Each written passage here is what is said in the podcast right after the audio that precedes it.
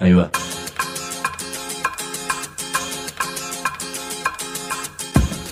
La Vaca es una colecta de recursos, es una cooperativa de trabajo, es una página web, un periódico mensual, una editorial, una cátedra, un bar.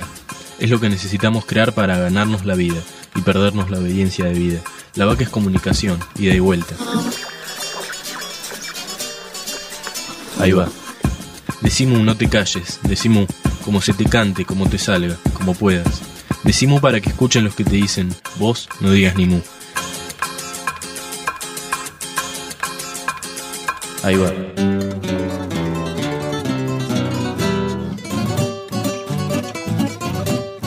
Decí qué pensás, sobre todo si es realmente lo que pensás y no lo que te metieron a la cabeza como nos pasa a todos. Decí qué querés. Decí qué sentís. Decí qué soñás. O sea, decimos. No estamos dispuestos a aceptar que transformen a la cordillera en queso gruyer, ni que nos dejen basura tóxica y que se lleven todo, como hace más de 500 años atrás, y nos dejen los espejitos de colores. La sociedad mendocina movilizada, no solamente las asambleas, sino muchas otras organizaciones y las puebladas prácticamente de miles de mendocinos, logramos frenar este proyecto de una minera canadiense sino que para mí las asambleas eh, nos terminamos eh, teniendo un rol instituyente en la sociedad. Modificamos agendas políticas, logramos leyes, logramos posicionamientos ciudadanos. O esto que genera gran capital y que el Estado lo capta y lo distribuye a través de planes sociales, o volver a la barbarie del 2001 y 2002. Esto es una dicotomía totalmente falsa, es una, encerrona que no, que no hay que aceptar bajo ningún punto de vista.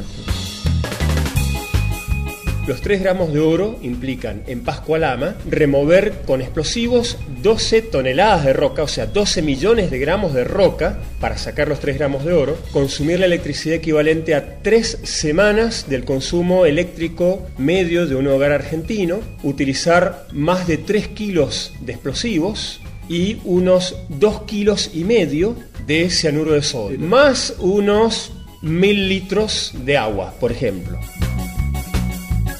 Uno dice, bueno, pero el arroz es comida y hay que alimentar al mundo. Y ahí es donde decía la parte de la especulación. Esto era arroz igual que los lingotes de oro. Es para guardarlo y especular con el precio del arroz. No es para darle de comer a los chicos que en África se mueren de hambre porque no tienen arroz. Esto era para especulación.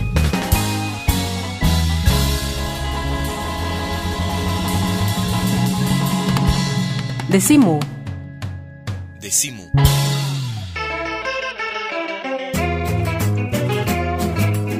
Cada vez más tengo la sensación de que las agendas mediáticas hablan siempre de los mismos temas.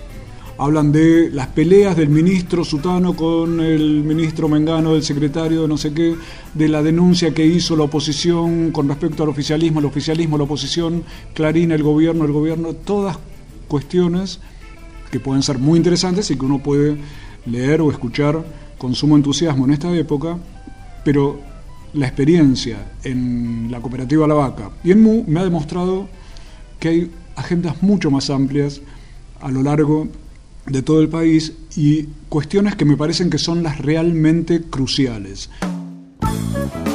Siempre se dice que hay que hablar de los grandes temas y tengo la sensación de que nadie habla de los grandes temas, salvo cuando me logro encontrar con amigos como Marcelo Giró, de Mendoza, Emilio Espataro, de Corrientes, y podemos hablar de cuestiones que tienen que ver con el modelo.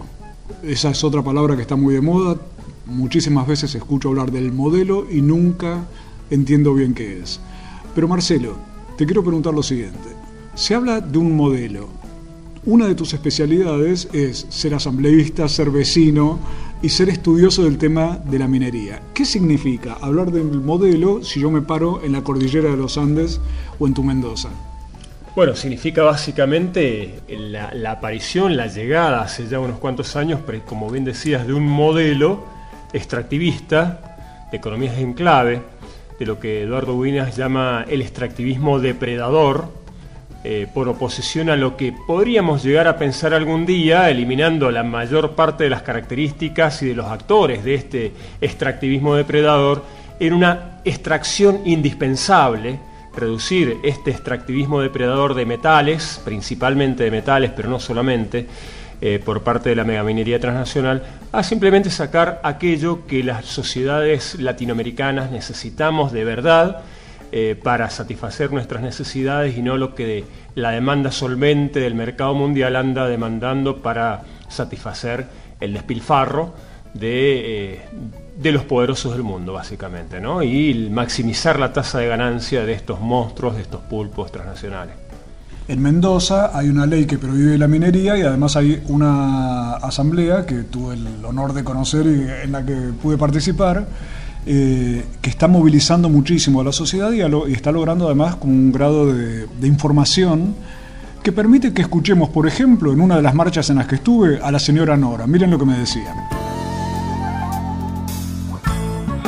seguimos en plan de lucha. Nosotros eh, no hay patria que se venda si no se deja comprar, digamos. Nosotros estamos decididos a defender este bien común que es el agua y nuestra cordillera, porque por derecho nos pertenece a todos los mendocinos y a los argentinos. Así que no estamos dispuestos a aceptar que transformen a la cordillera en queso gruyer ni que nos dejen basura tóxica y que se lleven todo, como hace más de 500 años atrás, y nos dejen los espejitos de colores. Así me hablaba Nora, una de las señoras, estuve con otra que me decía yo defiendo la vida y era jubilada y me dice, lo que pasa que yo era partera. Así que era, era, era un... Y ahora sí la defendí en serio. Exactamente. ¿Qué te parece, Marcelo, cuando escuchas este tipo de cosas en esa provincia tan movilizada donde desde afuera siempre parece que es una provincia tranquila, donde no pasa nada, pero el año pasado, por ejemplo, tomaron una legislatura y han, eh, y han hecho y están haciendo cantidad de acciones que permiten justamente defenderse de esto. Pero ¿qué te evoca escuchar a mujeres como estas? Bueno, me evoca ante todo la, la pasión de los mendocinos y de las mendocinas, muy principalmente, por defender, digamos, esta cordillera, estos bienes comunes y lo que para los mendocinos y también sanjuaninos y sanjuaninas, solo que allá con mucho mayor opresión no alcanza a salir a la luz, que es la defensa de lo que para nosotros, para lo que el mercado es un recurso natural, pero que lo, que para nosotros mendocinos es claramente eh, la esencia de los oasis mendocinos, es la raíz de la vida de cualquier mendocino, que es el agua, que es el agua que baja de la cordillera, que nace del deshielo de las nieves y de los hielos de los glaciares cada verano y que justamente es la vida que a través de los ríos, los canales, las acequias, eh, irriga y, permite que justamente estos oasis sigan siendo vivos y en ellos podamos vivir nosotros los mendocinos. Hacemos un veloz viaje desde Mendoza hasta Corrientes. Emilio Espataro, ¿cómo verías vos la situación, cómo analizás la situación de, de esta palabrerío que se utiliza alrededor del modelo, el modelo, el modelo. ¿Cómo ves vos esto que decía Marcelo, pero cómo se ve la situación si yo me planto en los esteros de Liberá? Bueno, no, el, modelo en los esteros de Liberá no, no, llegó eh, eh, con la misma fuerza que tal vez llegó a otras partes del país. Lo que, lo, que yo veo del modelo es que en realidad es un piso que se lo quiere vender como un, como un techo, o sea, como algo realmente alto, como algo realmente profundo cuando no lo es. Es decir, el piso de generar asignación universal por hijo, de crear 5 millones de puestos de trabajo, es decir, todas aquellas transformaciones que ocurrieron en los últimos 10 años y que son reales y que son evidentes y sería de necio negar, para quienes estamos en, provincias como Mendoza o Corrientes, o creo que en cualquier parte del país, son el piso de la felicidad de nuestras comunidades y el piso de, una situación y de un país que, venimos levantando desde hace muchos años, antes del 2001. Entonces, lo, que noto es que hay una, fuerte carga discursiva de que este modelo es, es un piso o un entrepiso o algo mucho más alto de lo que realmente es. Para nosotros, que haya asignación universal por hijo no, no, no termina la discusión o no aborta la discusión de que hay que transformar las realidades productivas y no simplemente caer en la dicotomía de mantener asignación universal por hijo, como decir cualquier otro de los, de, los derechos que forman parte de esta contención, esta contención, social, a cambio de aceptar grandes industrias extractivistas como la forestalia rosera en Corrientes o la megaminería en Mendoza y la cordillera, la cordillera. Es decir, es o esto que genera gran capital y que el Estado lo capta y lo distribuye a través de planes sociales, o volver a la barbarie del 2001 y 2002. Esto es una dicotomía totalmente falsa, es una, encerrona que no, que no hay que aceptar bajo ningún punto de vista. ese es el modelo que a nosotros no, no, no, no nos gusta. Quiero aclarar que en Corrientes es el lugar, en la valla en particular, el lugar donde eh, han muerto algunos chiquitos por envenenamiento con agrotóxicos. Es el tema de la última MU. ¿Qué culpa tiene el tomate? Porque es agrotóxico justamente en las tomateras. Fue un tema que Emilio nos comentó en su momento y que está provocando una serie de cosas sobre las que ya vamos a volver a hablar para que Corrientes y Mendoza sean hoy nuestros dos puntos en los cuales poner los pies para tratar de entender cómo es la actualidad. Eh, no hay patria que se venda si no se deja comprar, digamos.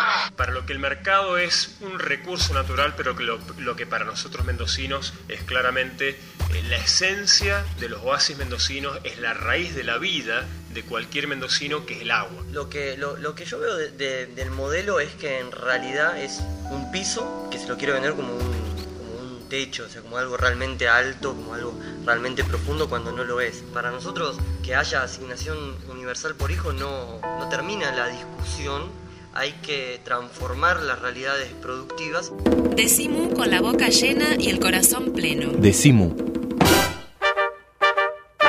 2012, año de la vaca de fuego. Entra a www.lavaca.org y arde con nosotros. Miramos series en la computadora, intercambiamos mensajes de texto con la televisión, enviamos videos por celular. La tecnología evolucionó.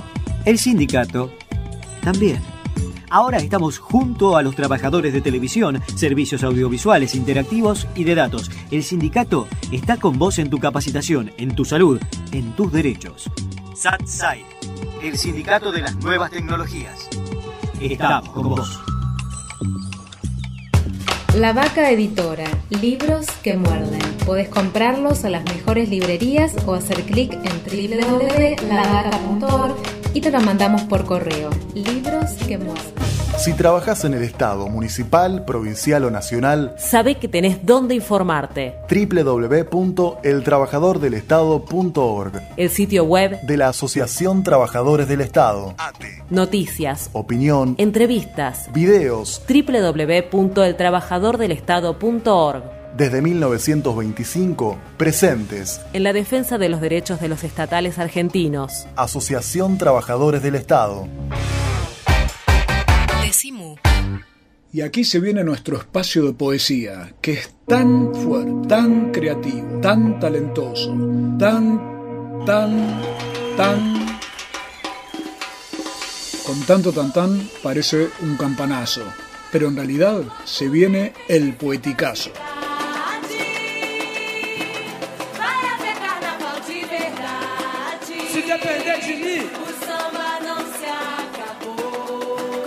Inercia, contra la ley de gravedad.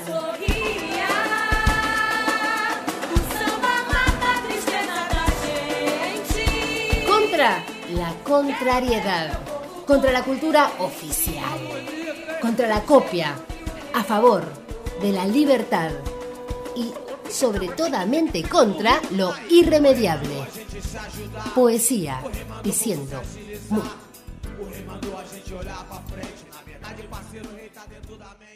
En este programa especialísimo vamos a degustar un cadáver más que exquisito, un cadáver vivito y saltando, en las voces de las poetas y los poetos del taller bailable de poesía, un laboratorio de creación en continuado y suelta de palabras en la fabulosa Escuela de Gestión Social Creciendo Juntos. Miré por las retinas de su mente y cayó un pensamiento cercano. Te sueño hombre, te sueño mujer, mientras aguardo ansiosa el momento de tu llegada. Y a partir de ese momento no pude dejar de encontrarme. Nadie lo sabe, solo vos y yo. Miran y miran tan bonitos fotos vivas de alegres y anheladas narices rojas. No entendemos el calor del momento hasta que se ha convertido en recuerdos. Vive como puede y sé feliz. Yo apareceré de la nada y les diré. Pensamos en el bien y no en el mal, porque así tiene que ser la vida, llena de paz y armonía, sin maltratos ni golpes. A todo y a nada.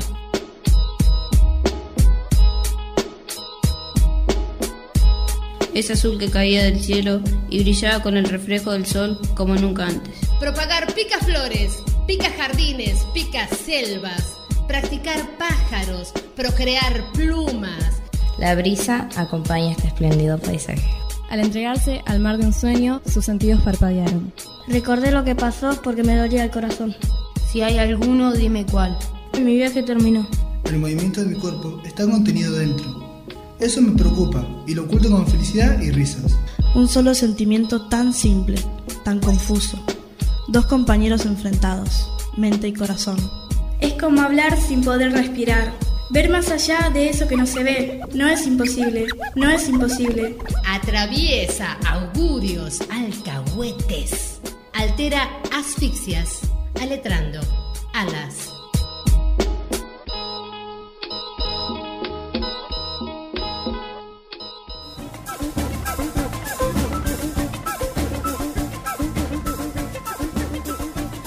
Fue Daniel Andújar con su poeticazo.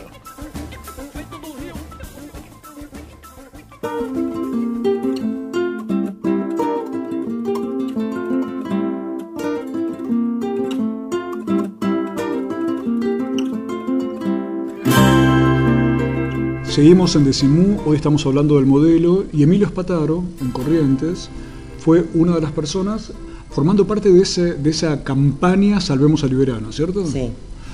Arrancó con esa consigna, esta movida amorfa, extraña, incorpórea. No, no, bueno, fue una, fue una, una experiencia, fue como un, medio un grito de Zapucay, Salvemos a, a, a Liberar, que bueno, luego fue generando otras, otras campañas, otros gritos, otras organizaciones. Ya vamos a hablar sobre este tema de los chicos que han sido víctimas del tema de agrotóxicos, pero en el viaje de, esta, de este Zapucay que cuenta Emilio, lograron frenar, por ejemplo, el proyecto Ayuí. Sigue frenado. El proyecto Ayuí, vamos a recordar, es un proyecto de indicar un arroyo para convertirlo en una especie de río privado del señor George Soros Sí, o sea, lo que se está dando en Corrientes... Y del vicepresidente de Clarín. Claro, el, el eje de, de, esto que a veces se llama la guerra del agua, no son tanques eh, y, y, aviones invadiendo territorio y llevándose el agua en bidones. ¿no? La, la, guerra del agua es justamente mineras que se instalan en lugares donde necesitan agua y pueden obtenerla porque las leyes se lo permiten y creen que las comunidades se lo van a permitir, o megas arroceras y propiedad de financistas como George Soros que ven en la especulación de alimentos una posibilidad de ganar dinero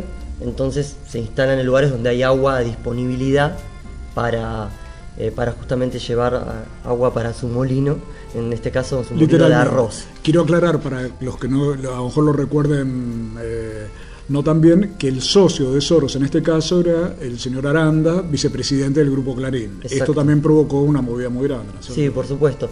Básicamente lo que se trataba del proyecto Ayuí era de por primera vez en la historia de Corrientes que un, un arroyo que es propiedad de todos los correntinos, si tenemos un código de agua y una ley que, que, regula el uso de los recursos hídricos, pasar a ser un recurso privado, transformado en un lago para irrigar los campos de, de arroz en la expansión de la frontera arroz, arrocera protagonizada por estos dos grandes señores.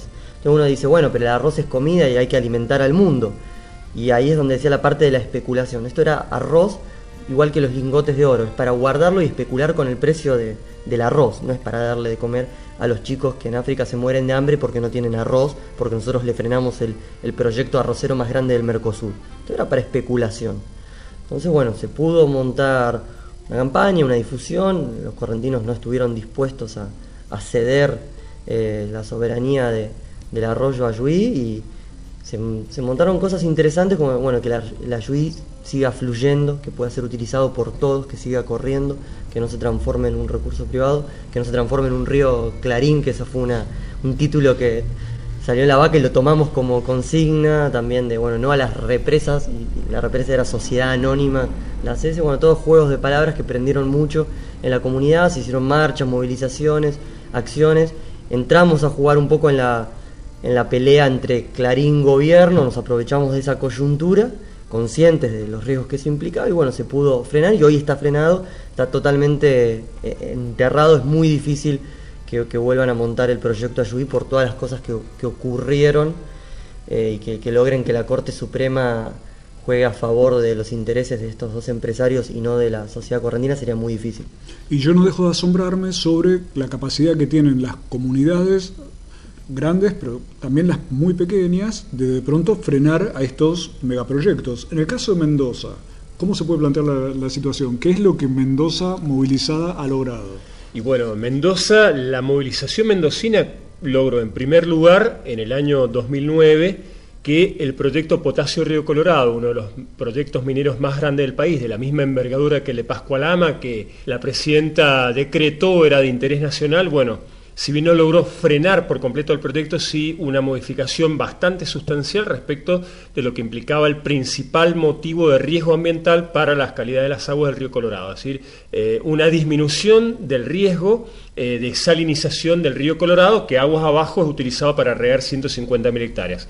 Es un logro muy parcial porque nos metimos en este tema muy tarde con el proyecto ya prácticamente cocinado pero sin duda que el gran logro de los mendocinos fue en el año 2011 y luego de cuatro años, de, tres años, prácticamente cuatro años de lucha, lograr que la legislatura mendocina rechazara el proyecto minero San Jorge, el primer, primer proyecto metalífero de mediana gran escala a cielo abierto que se iba, hubiera sido la punta de lanza, la primera entrada de la, de la megaminería metalífera en nuestra provincia, a pesar de que pocos meses antes el Poder Ejecutivo lo había aprobado y de que el mundo político y mediático mendocino estaba haciendo un muy fuerte apoyo y aprobando este proyecto. Bueno, la sociedad mendocina movilizada, no solamente las asambleas, sino muchas otras organizaciones y las puebladas prácticamente de miles de mendocinos logramos frenar este proyecto de una minera canadiense. El eje de, esto que a veces se llama la guerra del agua no son tanques eh, y, aviones invadiendo territorio y llevándose el agua en bidones. La, guerra del agua es justamente mineras que se instalan en lugares donde necesitan agua y pueden obtenerla porque las leyes se lo permiten y creen que las comunidades se lo van a permitir, o megas arroceras y propiedades financistas como George Soros que ven en la especulación de alimentos una posibilidad de ganar dinero. Ya vamos a volver para ver qué significa para las personas intervenir en este tipo de procesos, en este tipo de luchas, en este tipo de asambleas y además para resolver por lo menos un par de dilemas. ¿Cuánto cuesta hacer un anillo de oro y qué culpa tiene el tomate?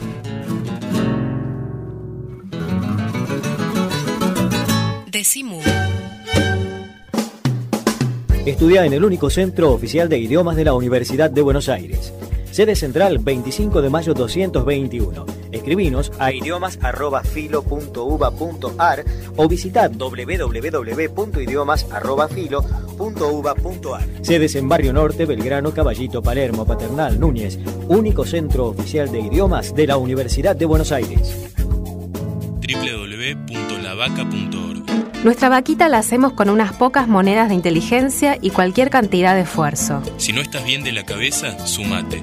www.lavaca.org el municipio de Morón impulsa la creación de una policía local, eficiente, transparente y cercana. Acércate a firmar el petitorio en la UGC de tu barrio. Plan Integral de Seguridad Democrática 5279-3414. Queremos nuestra policía municipal. Municipio de Morón. La vaca también nos da un periódico. Todos los meses en tu kiosco, Mu. Mu. El periódico de la vaca.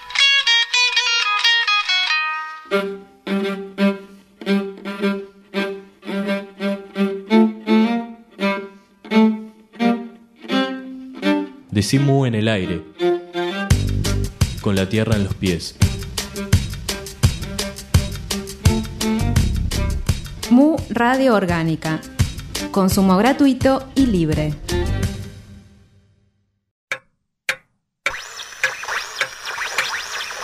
Siete y 24 en la Argentina, una hora menos en el oeste del país. A los pibes no les importa nada. ¿Y cómo querés que me vaya? Algo habrá hecho, ¿eh? Mejor.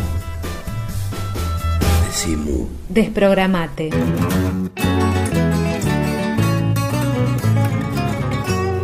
Seguimos en Decimú, el programa de la Cooperativa de Trabajo La Vaca que se puede escuchar en cualquier momento en www.lavaca.org y también se transmite, les aviso por si no saben, como por unas 120 radios comunitarias.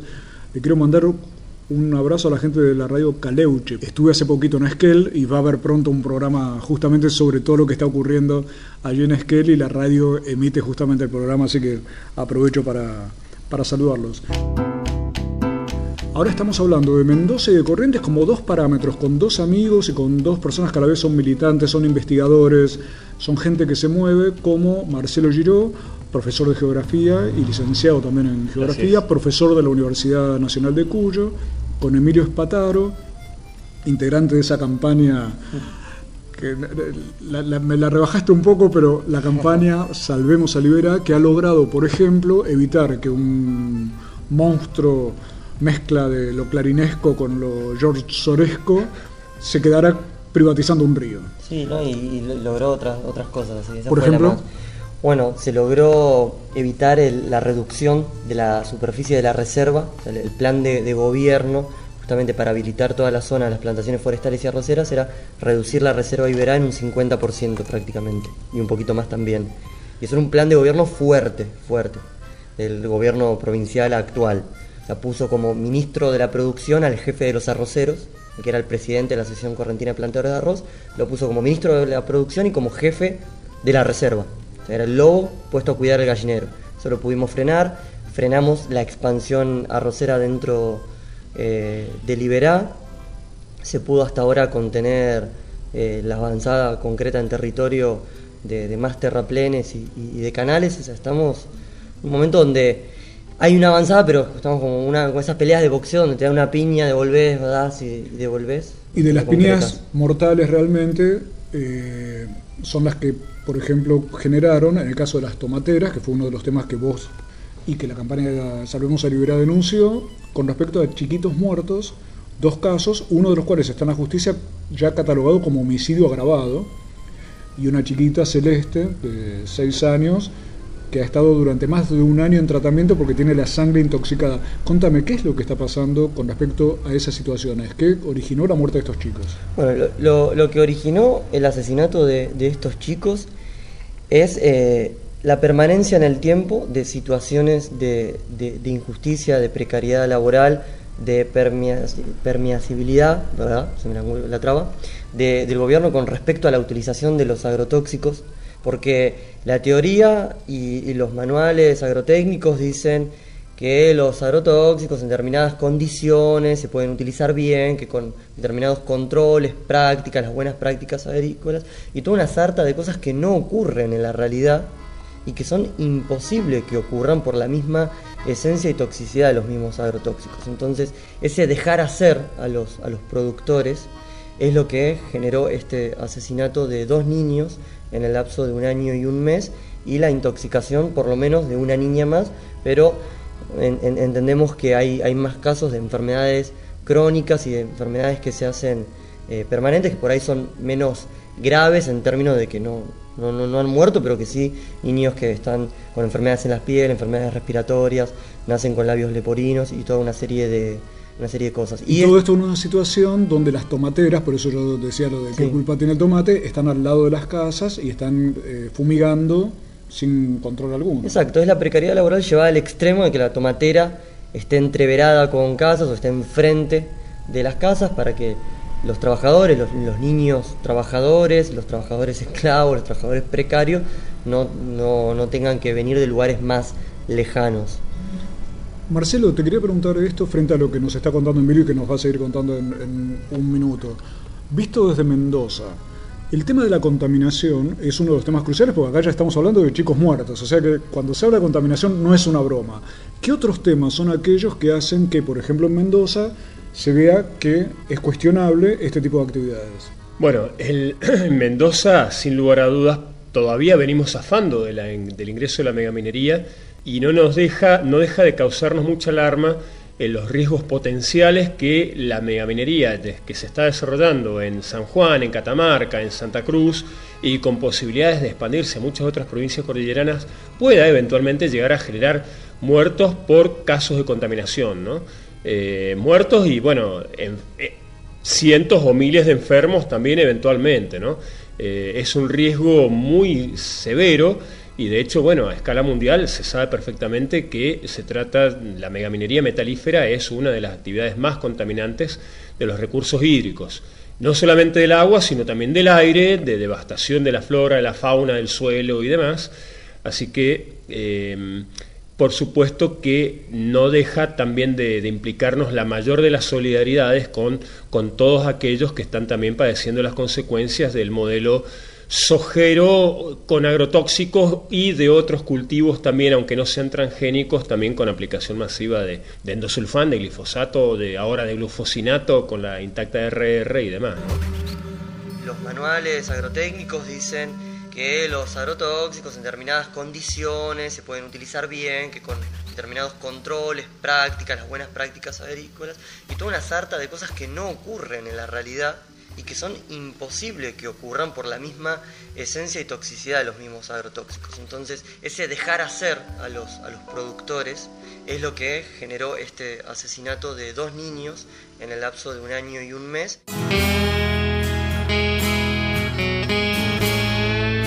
Ya volvemos para hablar sobre lo que significa desde el punto de vista individual participar en este tipo de movilizaciones y porque nos queda por resolver cuánto cuesta un anillo de oro.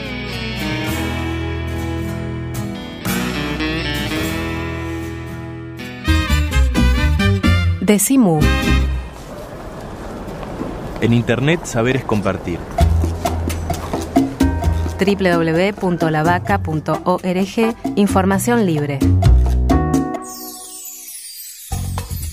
El Sindicato de los Trabajadores de las Telecomunicaciones, pluralista, democrático y combativo. Nuestra página web www.foetrabsas.org.ar. Si sos telefónico, sos de Foetra.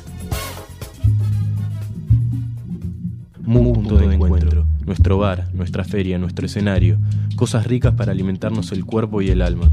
Estamos en Hipólito Yrigoyen 1440. Ciudad de Buenos Aires. Amplifica tus sueños. Alabado seas tú, divino Shantun, esplendoroso Taftán, sagrada ciudad natural, inmaculado organ santísimo, bendito Satén. Primavera, verano, ten piedad de nosotros. Decimu, te quita las ganas de rezar. www.lavaca.org Propongo escuchar Una maravilla sonora. Está a cargo de Cecilia Payés.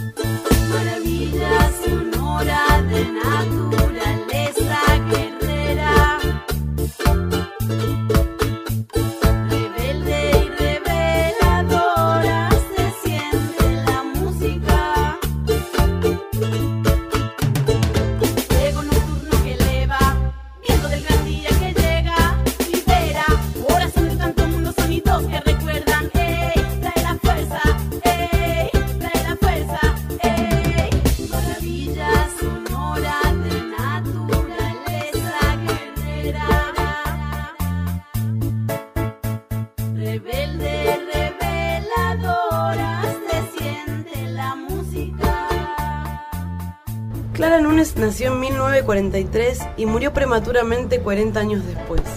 Sin embargo, sigue siendo una de las artistas brasileñas más populares y queridas del país. Investigadora de la música, los ritmos y el folclore, viajó varias veces a África para buscar y encontrar sus raíces, volcándolos en su sentir.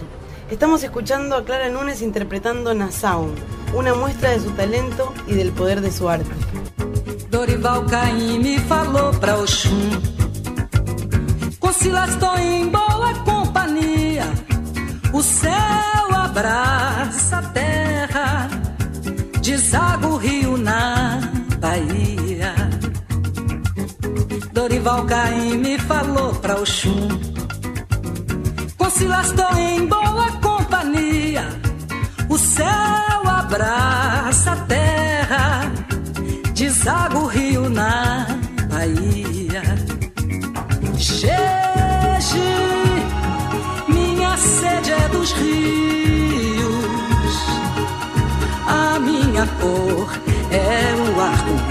minha fome é tanta.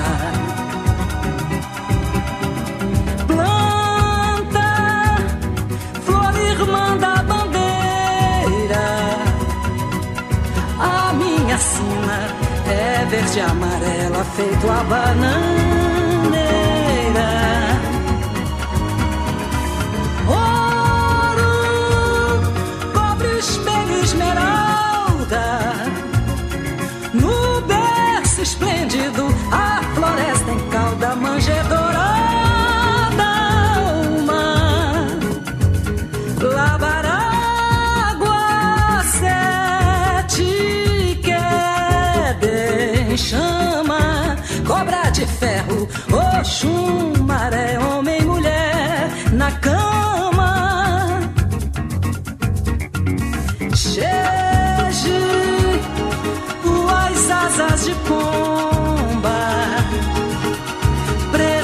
Costas, com meu idem aguentam por um fio.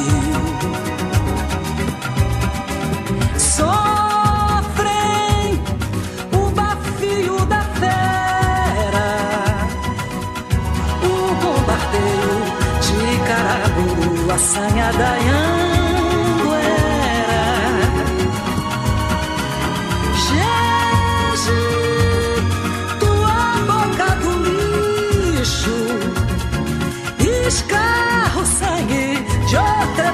X e no canal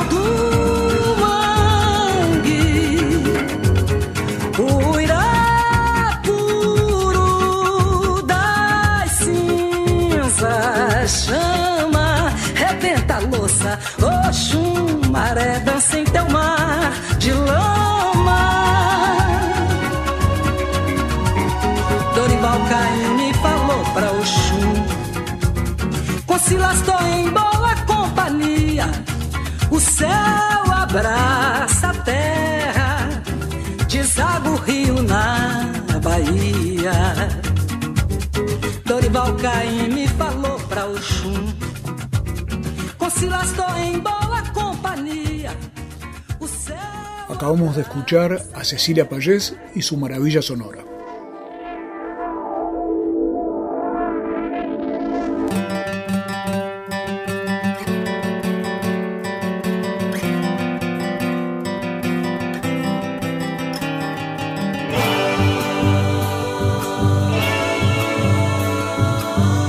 Último tramo de Decimú, estamos con Emilio Espataro, que en Corrientes nos mencionaba la situación de los chicos muertos por agrotóxicos que está llevando adelante un juicio que se va a hacer el año que viene. Emilio, ¿hay confianza en que se pueda hacer justicia con respecto a esto? ¿Cambió en algo la situación o tiene que ser un elemento de permanente movilización? Hacer algo, como vos decías recién, para que no pase que estén matando a los chicos sin que importe mucho, según lo que parece. Te diría, la respuesta es un, sí a todo.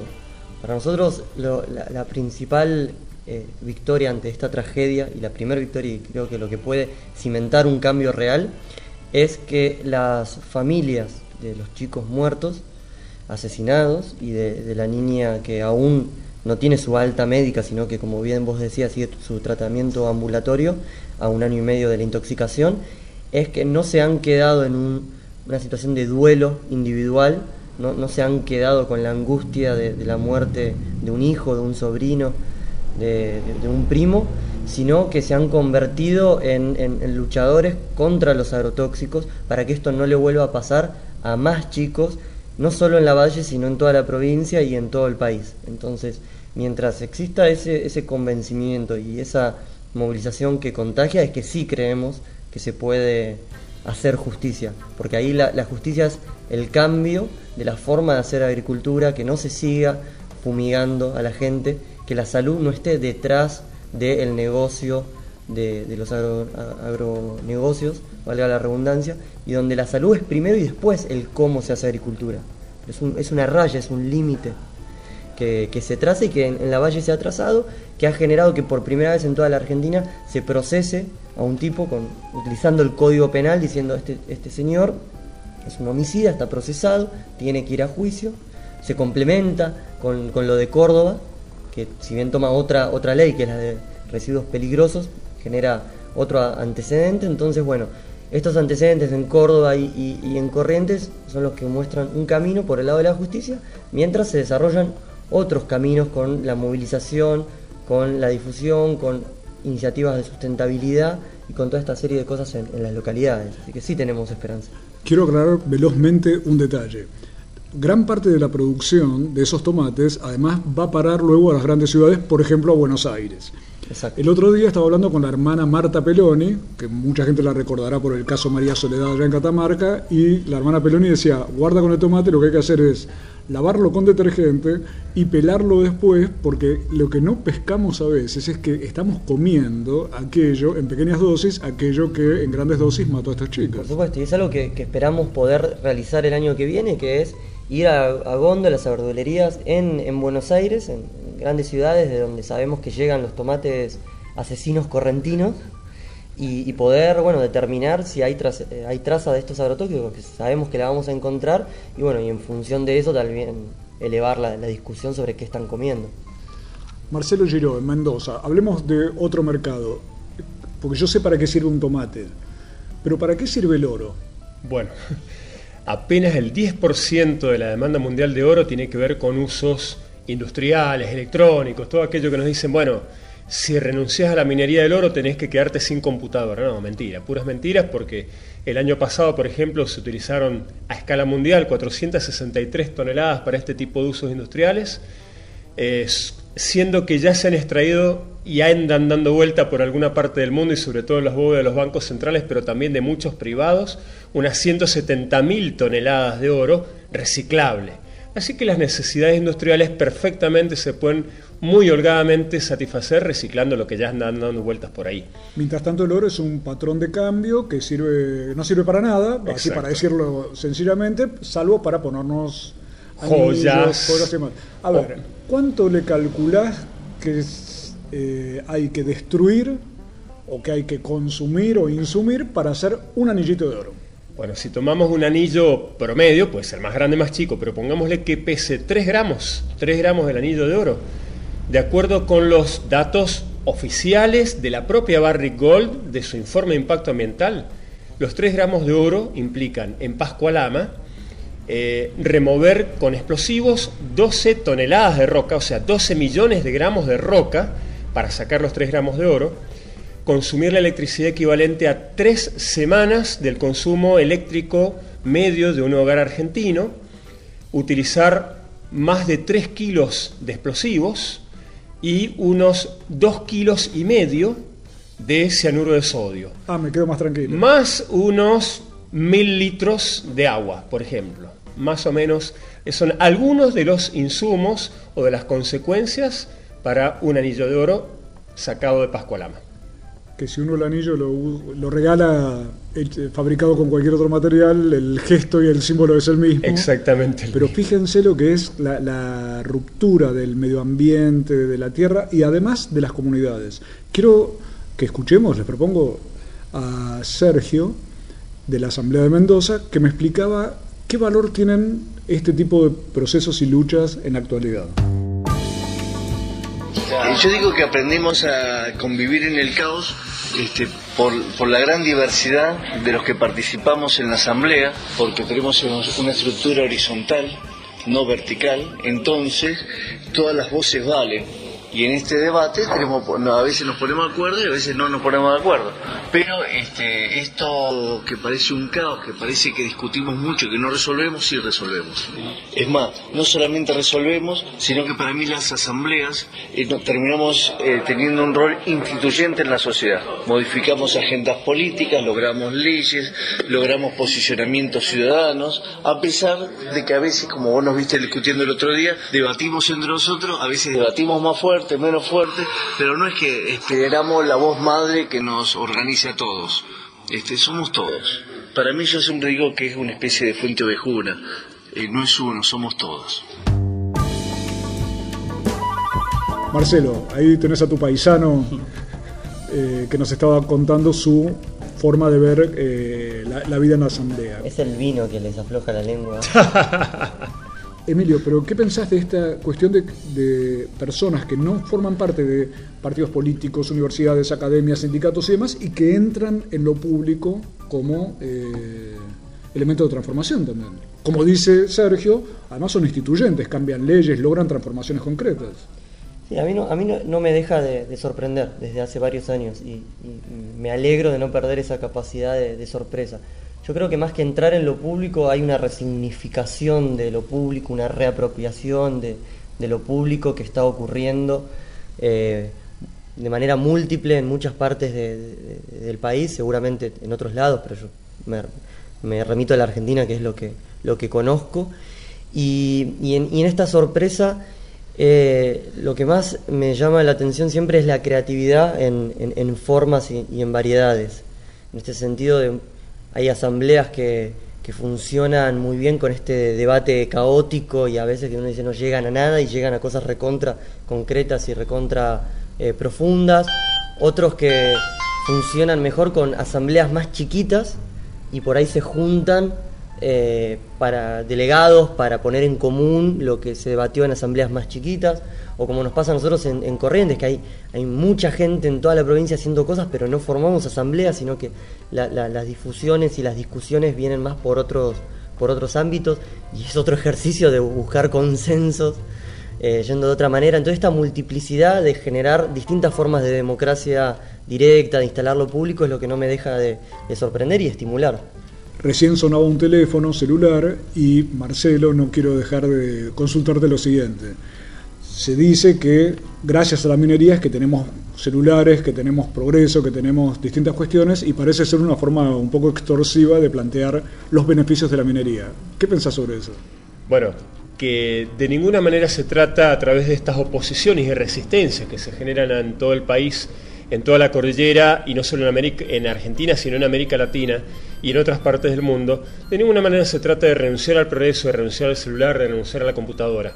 Porque claramente lo que se está viendo en nuestro continente, en el latinoamericano, es un saqueo monstruoso de volúmenes de, de la inmensa mayoría de los metales extremadamente sobredimensionado respecto de lo que nosotros en América Latina necesitamos. O sea, de acá se saca el 47% del oro y el 47% de la plata, por ejemplo, por dar un ejemplo. ¿Cuándo consumimos de eso?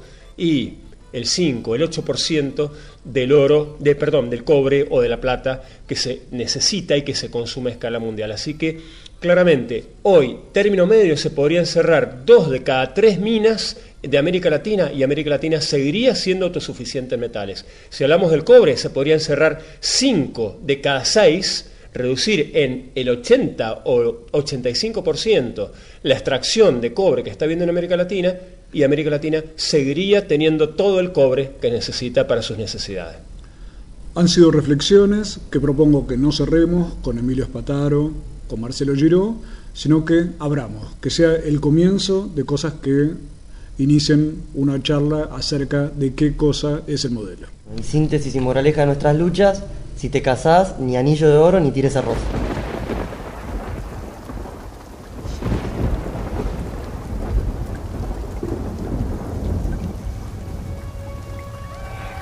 can always close your eyes, but you can't close your ears. Hay una cuestión de, yo, yo diría como es de amor a la tierra, ¿no? Es decir, que somos parte de las raíces de, de- de donde nacemos, ¿verdad? Entonces pensando en esto se nos ocurre una canción. Qué difícil cantarle a tierra madre que nos aguanta y nos vio crecer. Y a los padres de tus padres y a tus hijos los que vendrán después. Si la miras como a tu mamá, quizás nos cambien la mirada. Y actuemos como el que defiende a los suyos y a los que vienen con él. La raíz en mis pies yo sentí, levanté la mano y vi que todo va unido, que todo es un ciclo, la tierra, el cielo y de nuevo aquí, como el agua Oye, oye, oye. Grite, no, no, no lo ves. Va muriendo lentamente, mama tierra, mudar. Grite, grite, no, no, no lo ves. Va muriendo lentamente, mama tierra, mudar. No se trata de romper ventanas ni parolas. equivocadas, oye. Nadie nos enseñó ni a ti ni a mí, nadie nos explicó ni a ti ni a mí. Mejor aprender que corra la voz y quizás conseguir. Bombeando tierra madre dite, bombeando tierra madre te dite basta, bombeando, bombeando tierra madre escuche tierra madre dice ponte en pie bombeando ponte en pie bombeando tierra madre dice ponte en pie mírame yeah.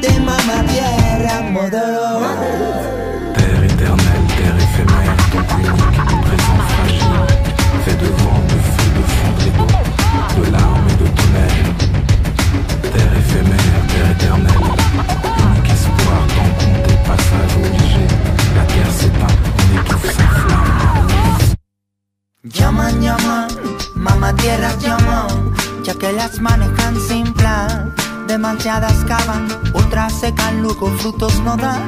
Llaman, llaman, mamá tierras llaman, oídos sordos les hacen mal. Eh, eh, eh.